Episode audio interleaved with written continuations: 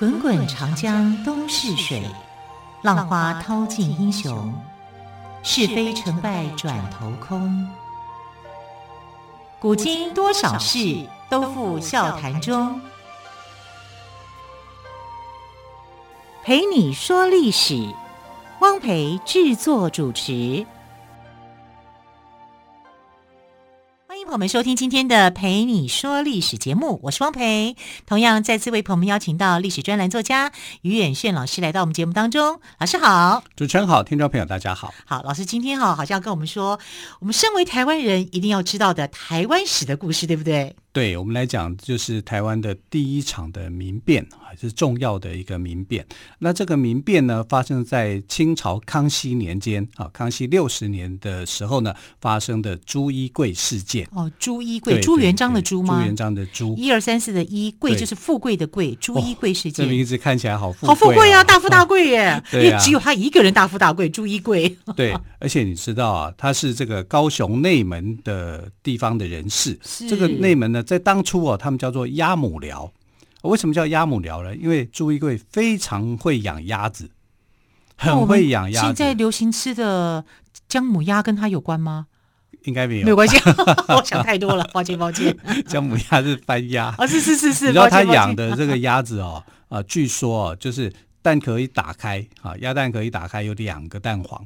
就在当时，如果有这个技术的话，也算是很厉害，大家会啧啧称奇嘛，对不对？可能觉得有好运到啦，就会这样，就可能心情也会很好。而且他的养的，为什么他叫鸭母王呢？因为他可以指挥鸭子啊，叫鸭子排好队，一个一个排好，你们听话，给我一个一个排好，这样子。啊，一鸭子就乖乖的，哈，就排好，或者说你给我往西走，你给我往东走，那鸭子好像听得懂人话一样啊，所以大家就觉得说，哎呦，你是养鸭子当中的皇帝啊，我们养的鸭子都不理我们的，还会到处拉屎，可是你不会啊，鸭子乖乖的听你的话，所以就叫它鸭母王，鸭母王就这样来的，啊，所以朱一贵呢，呃，他的名字很富贵啊，很贵气，他养鸭。有他的一个方法，令人啧啧称奇的养鸭技术。对，可是你知道最令人啧啧称奇的事情是，他想要推翻清朝当皇帝。真的啊？对啊。他有一次啊，就是你知道这个高雄地区是有发生什么事情吗？呃，一定是有发生什么事情。我们先来讲啊，他他的皇帝梦啊，到底是怎么来的？就有一天呢，但因为高雄是一个，我们知道现在高雄也是很热啊，因为基本上台湾就是两种气候，热带气候哈，跟副热带的气候哈，然后北纬二十三度当做是一个界限嘛，对不对？啊，就是有点一国两制的这种感觉，在气候上是这样的。所以在清朝的时候呢，也是一样啊，就很热。他有一天他就觉得非常热，他就到河边哈，然后就去呃想要洗把脸，就往河里一照，哎。怎么有一个人？他后面有一个人啊，这个戴着皇冠，好像是一个皇帝的那个样子，沾着黄袍。可是他觉得，难道我后面有人吗？他回头看，哎，没有人啊，看不到人，就想说是不是自己做梦？好，然后再回头再看河边，又出现那个人，这样子反复两次，好，这这样就第三次了嘛，对不对？他就觉得这个人会不会就是我啊？我在。河水里面看到的人，就是不是那个戴着皇帝帽的人？是不是就是他？他可能在想，会不会是上天给他的一个隐喻？对，哦，这就是未来的你。对，所以他就决定了。他要当皇帝，但是皇帝梦 是从就是这样子来的。对，但这个为什么他会这样的有一个？不是因为被逼迫，或者是一些其他的事件。当然是被逼迫、嗯、啊，只是说他的皇帝梦啊，就从这个呃河水里面看到他自己的倒影，竟然是一个身穿黄袍的皇帝，他有了这个梦想。那这个可能就是因为他心里头心里头有一些特殊的想法，因为啊，他是一个人来台湾，他本来是福建漳州这边的人啊，他二十五岁的时候呢，就独自一个人来台湾，所以他没有父母亲，没有什么都不在台湾了，只有他一个人，啊，所以胆量也算大，胆量很大，对，敢去闯，对。然后那个时候的这个呃知府啊，是一个很坏的一个人，叫做王真。台湾知府啊，那台湾知府王真呢，就到处就是搜刮老百姓的钱啦。你知道清朝时代哈，康熙虽然收复台湾，但是他们的制度是很糟糕的啊，因为没有真正在管理台湾，所以导致于说这些官吏贪污的事情就非常的多。那这个王真呢，他的贪污十五万两白银，他总共被查出来哈，被他的顶头上司就福建巡抚查出来，福建巡抚叫吕游龙，这个吕游龙呢就去追查他，那追查他以后呢，他就觉得说他应该要把这个亏空的情形赶快给填补上来。那填补上来最快的方法是怎么样呢？找他的儿子，找他儿子去干嘛呢？当凤山县的知县。为什么要他当知县呢？因为凤山县的知县刚好有一个空缺。那这个空缺，你应该照理讲，应该要由官府来官派，对，或者是公开招考之类的。因为我们现代人的理解是这样，是啊，考个高普考之类的。就他就叫他儿子去当，等于是徇私啦。啊，他为什么要让他儿子去当？因为两父子可以共同去欺压。啊，可以赚更多的钱来补这个空缺。呃，他的儿子当了凤山县的知县，这是非法的、不合法的，所以这个朱一贵就觉得这样是不对的，他就抗议。因为朱一贵在来台湾的时候呢，他本来去考巡抚啊，不是巡抚，巡捕哦，巡抚跟巡捕差一个字就差很多，捕快，捕快。结果他去当捕快的时候呢，他可能就是瘦小吧，就没有选上。没有选上，他心里头就不是很好。可是他这个人有个优点，哈，因为一个人在台湾呐、啊，所以他就非常的海派啊，就反正今天过得了，今天就算了啊。所以他结交了很多的好朋友啊，总共有五十二名跟他很麻吉的很好的一个朋友，所以五湖四海的朋友都有，五湖四海的朋友啊，所以他个性是很海派的，他就认识了这些人啊，然后就受到了知府王真跟王真的儿子的欺压啊，这群人都是被欺压的啊，所以。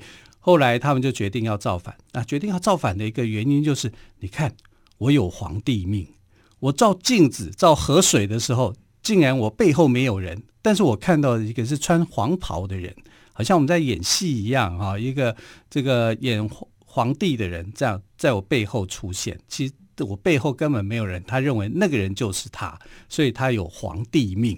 有皇帝命呢，他。承接这个天命，你看他养鸭子就知道啊，他叫鸭子往东就往东，往西就往西啊，所以大家就很相信他，就说，哎呀，这个鸭母寮鸭母王不只是鸭母王，他还要当皇帝了啊，所以就支持他，因为有暴政嘛啊，知府这个王真跟他的儿子啊欺压老百姓，欺压太甚啊，所以他们就起来就造反，这起来造反有没有效果？有效。啊，因为真的是大家忍受不住啊，觉得王真你过分的欺压。你知道王真怎么样过分欺压呢？这个老百姓上山去砍木头、砍竹子啊，没有报备的话，他就抓。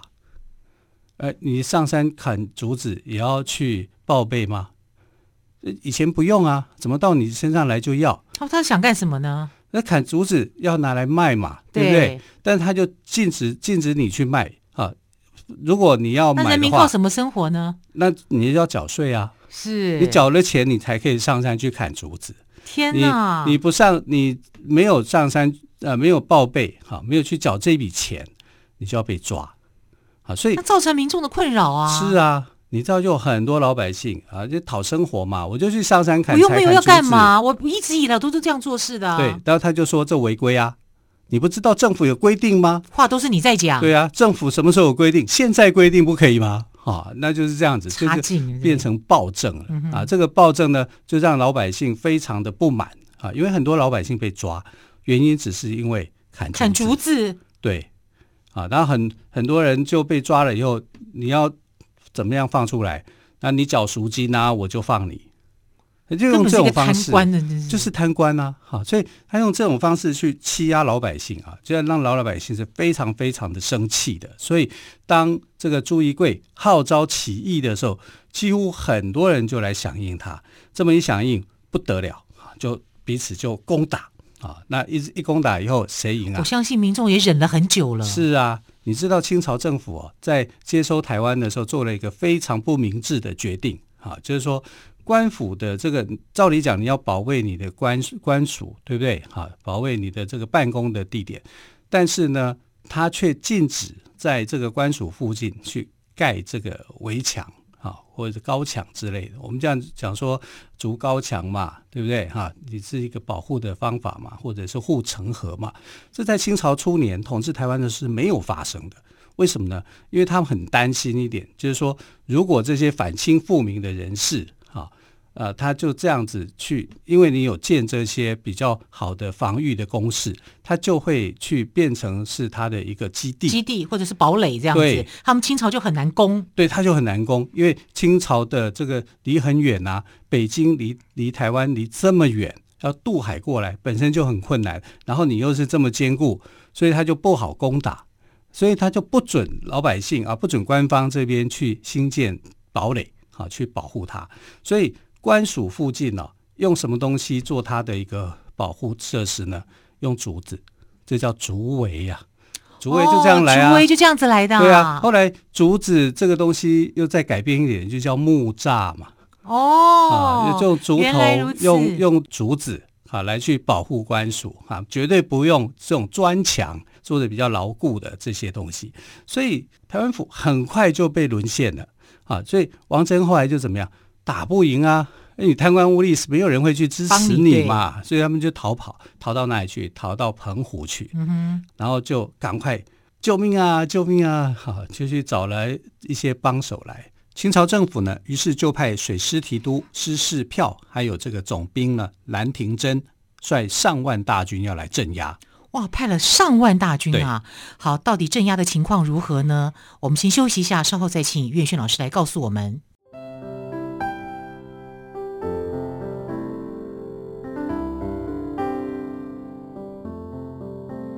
听见台北的声音，拥有颗热情的心，有爱与梦想的电台，台北广播 FM 九三点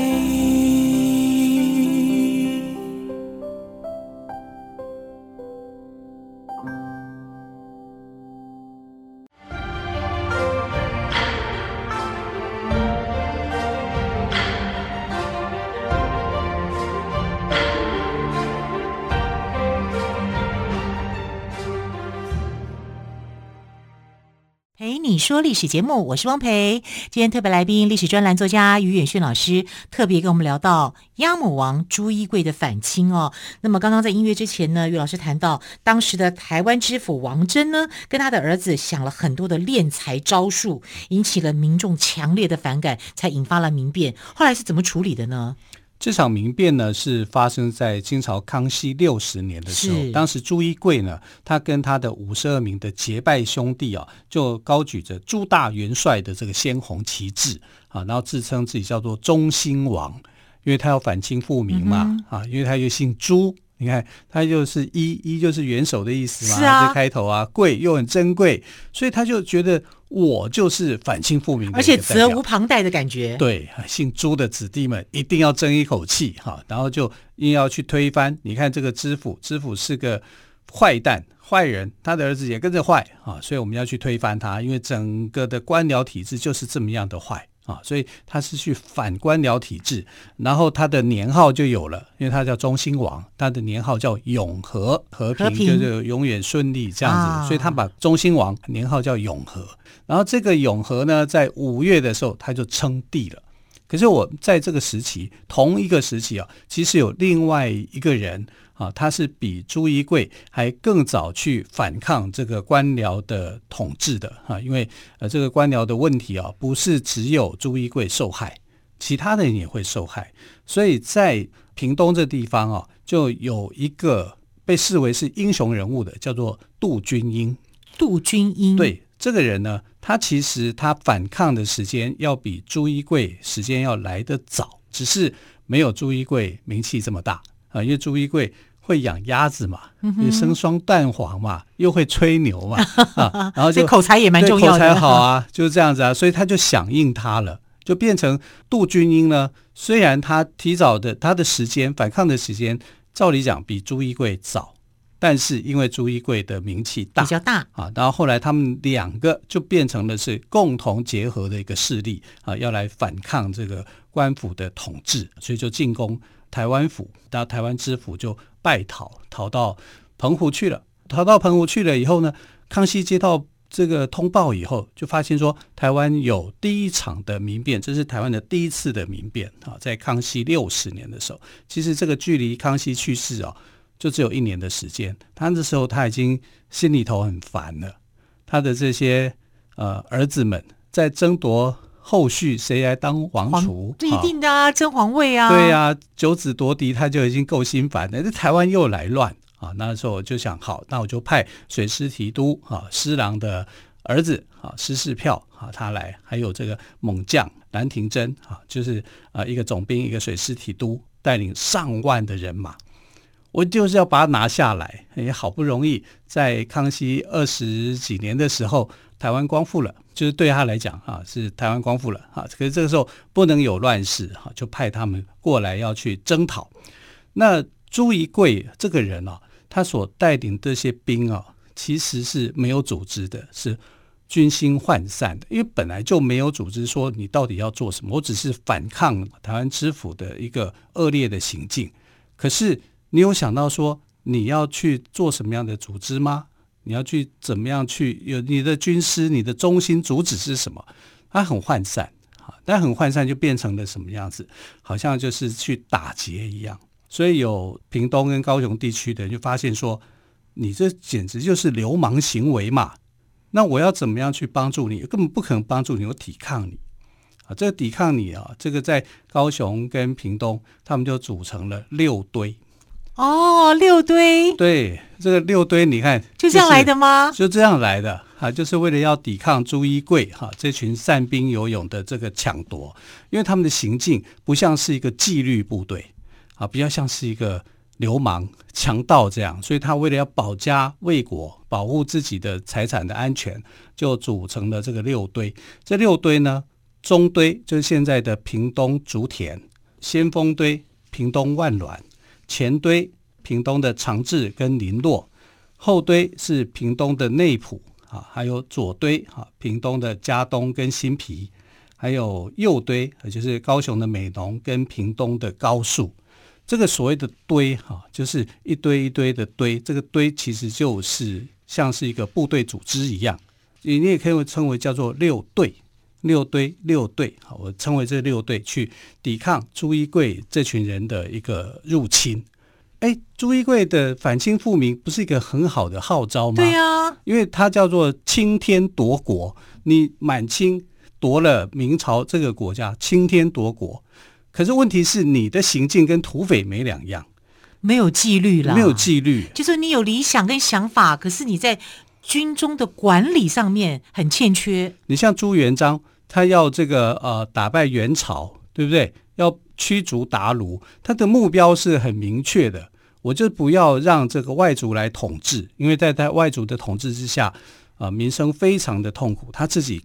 亲身感受到，啊，他连父母亲死的时候都没有地方可以葬，然后这些贪官污吏，哈，就把他们的钱都全部给拿走，所以他的这是非常明确的，啊，就是说他有他的一个步骤，而且他找了很多的英雄豪杰跟文武的人员来帮他。你看啊，像啊刘伯温啊这样的人才来帮他定策略，每每到一个地方，他就会去去安抚这个地方，而不是说我去抢夺你的财物。你应该是要这样子啊，啊！可是朱一贵没有那样的想法，他可能在训练那些鸭子的时候还有一些想法，可是对应到人的时候呢，他就没有办法把这样的纪律哈、给形成，所以他的部队呢看起来就纪律不完整。你纪律不没有纪律的话，你就很容易被对手给攻破，因为到底是要让你们这些土匪强盗去抢钱好呢，还是？部队下来，政府军下来去抵抗你比较好？啊，所以老百姓的想法就会转换了。啊，所以六堆的这些民众多半都是客家人呐啊，然后六堆民众就起来反抗。杜君英也是客家人，他是广东的客家人。然后、这个、杜，我们讲一下，杜是杜甫的杜哦，对君是君子的君，英是英雄的英，杜君英。然后杜君英呢加入了朱一贵的阵营啊，因为他其实是最早反抗的。啊，只是因为啊，朱一贵的名气大，两股汇流在一起。可是两股汇流在一起的时候，朱一贵跟杜君英之间会不会有矛盾？一定会。会啊、对，因为那谁要当头呢？是啊，杜君英是比较聪明的，好，就是说他懂得怎么样去团结的，是啊，所以他的组织是有纪律的。那相对的，朱一贵这边是比较随性的，散漫，比较好听，你是豪气干云啦。对啊，他就是比较海派型的人物嘛，嗯、而且他又一个人，啊，所以他其实对很多事情都看得无所谓啊。然后在纪律上面来讲，就没有像杜君英那么样的好。可是相对的，他就会觉得杜君英呢，看起来好像是我的属下，因为他叫中兴王嘛，啊，所以。这看起来像是我的属下，可是他有当王的机会，当王的气势，所以他就一直在排挤他。那当你的内部出现排挤的时候，你还能够去打仗吗？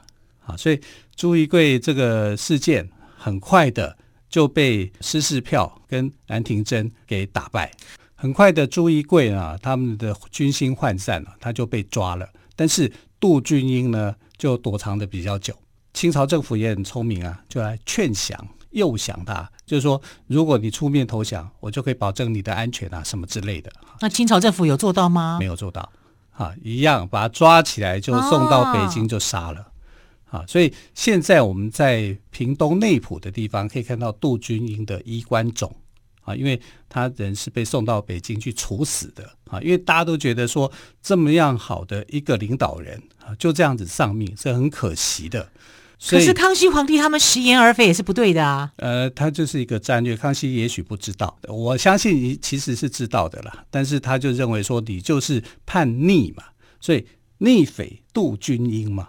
你知道这个客家人就很有意思啊，屏东内埔的客家人就把这个衣冠冢的里面的这个杜上面加了一点，加了一点，对，是有特别的意义吗？有，这叫做泪痕。哦，泪点也表示呢，我哀悼杜君英，但又不敢做的太明显。对，你会觉得说好像他写错字，哦、但其实他在哀悼这位英雄人物。啊，那朱一贵不算是一个英雄人物，他反抗人物啊。但杜君英呢，呃，相对的，在南部的客家人的眼中，或者是南部的民众的眼中，他是一号英雄人物。啊！但整个朱一贵的事情就这样子平定了。是当时南呃有一句俗谚是这么说的，叫做“头戴明朝帽，身穿清朝衣，五月称永和，六月还康熙”。一个月时间就平定了。朱一贵打着反清复明的旗号啊，其实最主要还是反抗清朝的苛政。